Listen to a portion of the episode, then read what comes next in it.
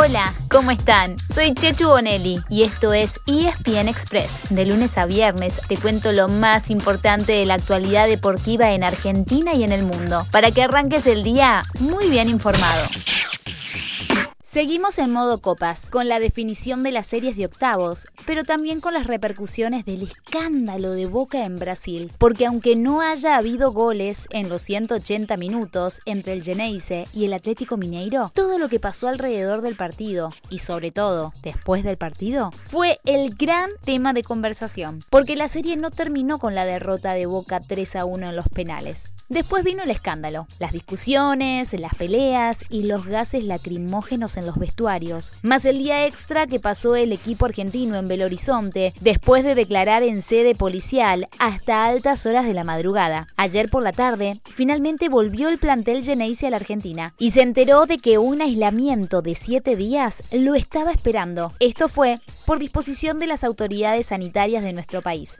El presidente del club, Jorge Amor Ameal, habló ayer con ESPN y dijo que sería bueno que vuelva a jugarse el partido, porque fue una injusticia tremenda. Además, confirmó que intentará que su equipo no tenga que presentarse este sábado ante Banfield por el torneo de la Liga Profesional. Escuchemos juntos a Ameal.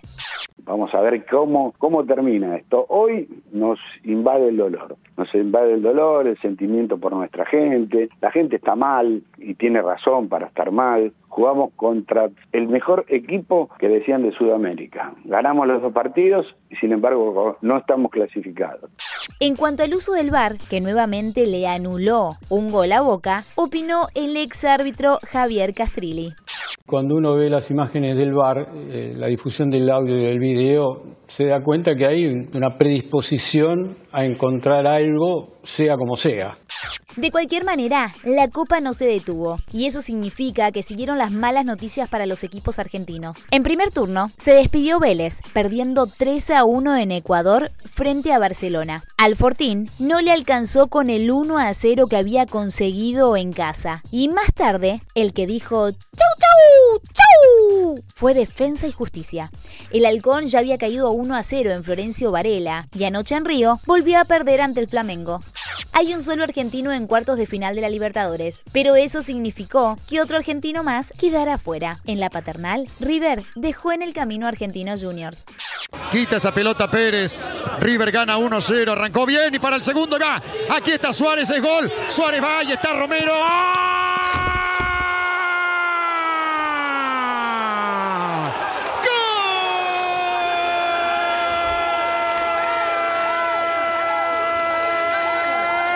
Señoras y señores, ocho y medio, River 2-0 arriba, Brian Romero lo hizo.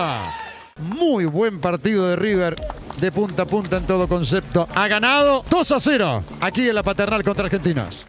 En la Copa Sudamericana hubo otra eliminación más. Arsenal empató 1 a 1 con Sporting Cristal, que avanzó a cuartos por haberle ganado 2 a 1 la semana pasada en Perú. Esta noche se presentan otros dos por la Sudamericana. A las 7 y cuarto, Independiente recibe en Avellaneda a Santos de Brasil, que ganó 1 a 0 en la ida. Y a las 21.30, en Rosario, Central enfrenta a Deportivo Táchira, con el que empató 2 a 2 en Venezuela. Además, la frutilla del postre. Peñarol y Nacional juegan la vuelta del clásico uruguayo, que en la ida tuvo victoria 2 a 1 del Aurinegro.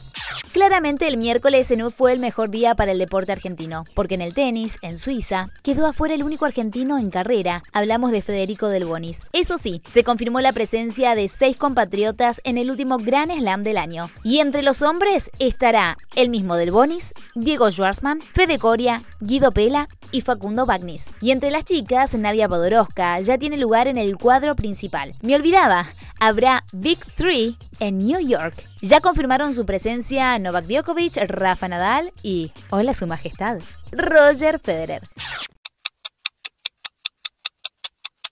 Se acaba la cuenta regresiva, o mejor dicho, ya terminó. Porque ayer en el torneo femenino de fútbol comenzaron los Juegos Olímpicos Tokio 2020. Hoy, bien tempranito, debuta el equipo masculino de fútbol, 7 y media de la mañana frente a Australia. Y el viernes a las 8 de la mañana, es decir, a las 8 de la noche de Japón, será la ceremonia con la que quedarán oficialmente inaugurados los Juegos Olímpicos. Un último dato, ayer se eligió la sede de los Juegos 2032. Se harán en Brisbane, en Australia y comenzarán el mismo día que estos Juegos. Será un 23 de julio, pero dentro de 11 años. Y así llegamos al final de nuestro episodio de hoy. Soy Chechu Bonelli y de lunes a viernes te traigo las noticias deportivas más relevantes para que arranques el día muy bien informado. Te espero en el próximo ESPN Express. Y no te olvides, dale clic al botón de seguir para recibir una notificación cada vez que haya un nuevo episodio disponible. No te vas a arrepentir.